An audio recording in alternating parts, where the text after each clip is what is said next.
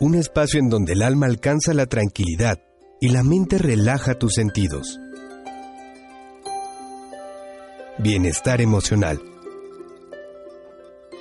Un lugar para encontrar el equilibrio con la doctora Miroslava Ramírez.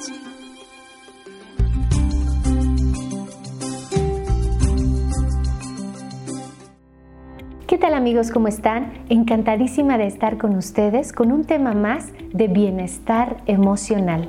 Soy Miroslava Ramírez, tu psicóloga y amiga.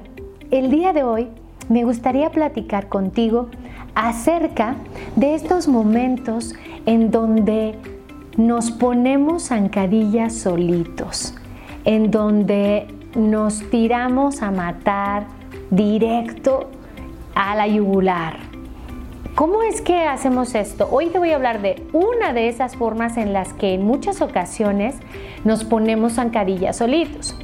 Esto es cuando tenemos una idea y empezamos a jugar con ella, a rumiarla, a aderezarla y entonces empezamos a crear en nuestra mente un pensamiento incesante y constante que nos va causando mucha intranquilidad, mucha falta de control y vamos creando realidades que no existen.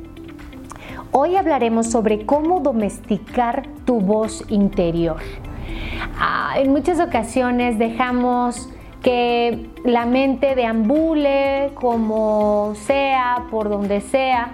Incluso nos atrevemos a ponerle palabras en la boca al otro y decimos cosas como, ya sé lo que estás pensando, es que ya no me quieres. O no, yo ya sé lo que tú estás pensando, es que eh, tú crees que yo estoy en un error. Hablamos incesantemente, incluso dibujándoles una realidad que no existe a los demás o mirándolos como nosotros interiormente nos sentimos.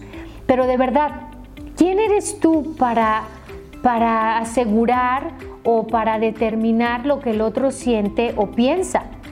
O para redirigir las decisiones de los demás.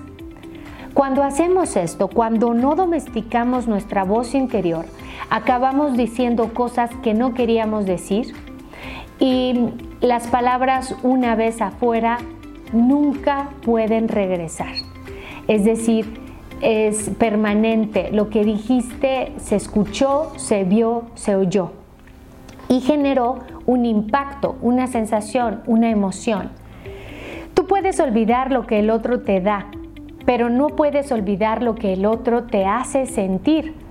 De manera que ese pensamiento incesante que a veces te lleva a ser impulsivo, ese pensamiento incesante que a veces te lleva a sentirte ansioso o poco dominado, necesitas aquietarlo. A veces que intentamos domesticar un animalito, pero y, lo entrenamos muy bien y somos capaces hasta de hacerle dar vueltas y brincar y saltar, cosas increíbles. Pero pocas veces de verdad le ponemos atención a este autodominio, a hablar contigo misma, contigo mismo. Qué interesante podría ser que como ser humano te levantaras un día diciendo, soy una congruencia entre lo que pienso y lo que siento.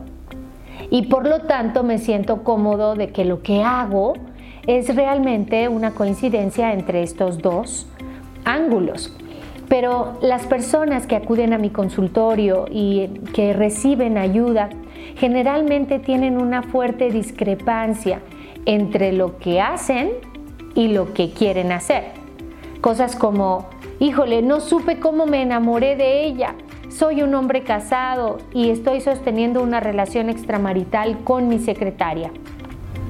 Y, no sé cómo ocurrió esto, simplemente ocurrió. Cuando vamos avanzando en el proceso de psicoterapia, la persona se da cuenta de que esta acción fue producto de una dispersión, de un no diálogo y no una secuencia correcta entre primero pensar y luego sentir. Muchas personas se dan permiso de primero sentir, después actuar y hasta el último pensar. Y esto definitivamente deteriora sus relaciones interpersonales y su vida se vuelve una colección de accidentes, de cosas que no quería y que finalmente eligió consciente o inconscientemente llevar a cabo.